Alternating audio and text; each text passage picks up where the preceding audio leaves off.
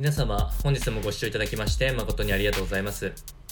当番組 Good Quality of Life では、日々皆様がワクワクして過ごせるような新しいニュースやトピックス、またはヘルス関係の論文を参考にしながら情報提供を行っていきますので、ぜひご視聴ください。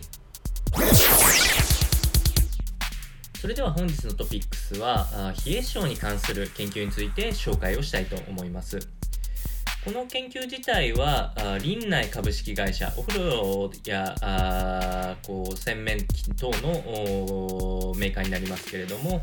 えーそちらの企業と東京都市大学人間科学部教授の早坂教授が、えー監修して、えー大体全国の20代から60代の男女1000、えー計1000名に、えーインターネットで調査を行ったところの、効果の発表になります。まず、冷え症の現状についてですが、冷え症の人は全体で約6割程度おりまして、特に、女性は7割以上が冷え症に該当するということだったので、ここはかなりあの身近なトピックスとしては一晩があるような結果かなというふうに思います。で、えー冷え性の、まあ、部位とかは足先手先がもちろん多いんですけれども、まあ、少しあの珍しい結果になったのはあー冷え性の人はあー吹き出物に関する悩みっていうものが2倍程度発生していることが分かりました。まあ、大体、えっと、通常冷え性じゃない人だったら17%ぐらいの人があ吹き出物等に悩んでるところですけれども冷え性の人だと34%近く、まあ、要は2倍ですね2倍ぐらいえー悩みが発生しているということなので、まあ、直接の原因となっているかどうかは不明ですけれどもそういうような結果が出てますということです。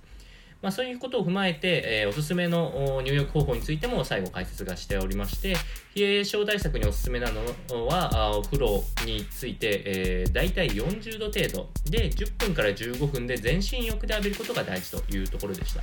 で特に、えーこう血管にあの血を戻したいっていうところがあるので体の外側から体の中心心臓に向かって揉みほぐしていくとより、えー血流が、あのーよく回るようになるので、まあ、体の調子が良くなるような冷え症が解消するような効果が得られると。そういうようなまとめになっておりましたのでお伝えをいたしました。それでは本日の内容は以上となります。この番組の内容が少しでも面白いな、気になるなと思っていただいた方は、ぜひチャンネル登録をよろしくお願いいたします。それではまた次回の放送でお会いしましょう。本日もご視聴いただきまして、誠にありがとうございました。